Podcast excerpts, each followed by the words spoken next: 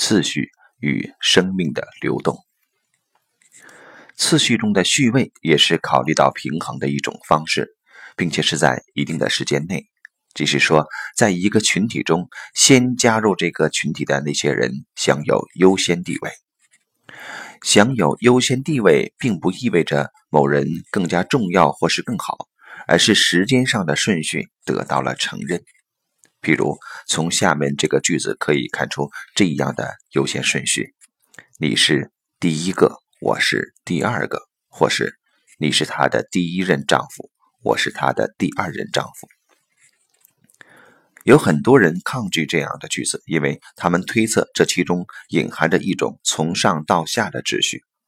但是，这正如同在公共汽车站或是在超级市场的收银台一样，人们在后面排着队，并尊重那个首先到这里来的人，即人们会让他先上车或先结账，但没有人会由此认为那个站在前面的人更加重要。这仅仅是一种功能上的秩序，它能让共同的生活变得有规则，并显得更为轻松容易。所以，父母在孩子面前享有优先权，年长的兄弟姐妹在年幼的兄弟姐妹面前享有优先权。第一任妻子比第二任妻子享有优先权，等等。由此便承认了前面的人对于后面的人而言是具有先决条件的。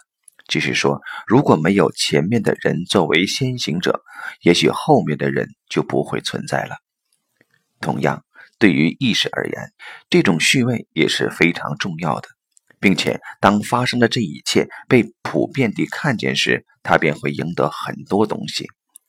如果没有在其之前出现的那些意识，而且没有那些批判的声音，现代意识也就不会产生。而且所出现的整体意识，只有在他并不拒绝第三阶段的自我意识，并将其视为果实拿过来时，这种整体意识才会是真实的且具有进步性的。如果只是过去的人事物才享有优先地位，那么也将不会有进步。如果是那样，所有的一切都会保持原状。但是。生命的移动是驱使事物向前不断发展的，这即是说，他想要新的东西。所以，海灵格强调，在不同的群体与系统之间，新的系统比以前的系统优先，即现在的家庭比原生家庭优先，而第二个家庭比第一个家庭优先。我想对此观点做一些扩展说明。海灵格在这里说到的是，总体而言，未来比过去优先。人们也可以说，这是生命的流动，这也是一种发展。只有随着意识的扩展，这种发展才得以全面地进行。奇怪的是，一方面现代意识完全着眼于未来，而另一方面又在失去它并毁坏它赖以实现的基础。我看到这其中首要的原因是过去。没有被尊重。如果有人不重视和尊重他的过去，不重视和尊重他所来自的土地，那么他也不会容许自己未来的发生。无意识中，他毁了自己的未来，因为他的灵魂不知道尊重他。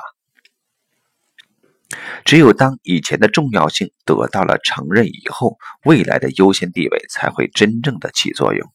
然后，以前的人事物才会认识到他的任务已经完成，并且生活要以另一种方式继续向前，而他们应该退出历史的舞台了。如果没有这样的承认，那么这种退出也就不会发生。以前老旧的人事物还会展现他们完全的控制力，而新兴的人事物则站立在极其虚弱的双腿上，因为。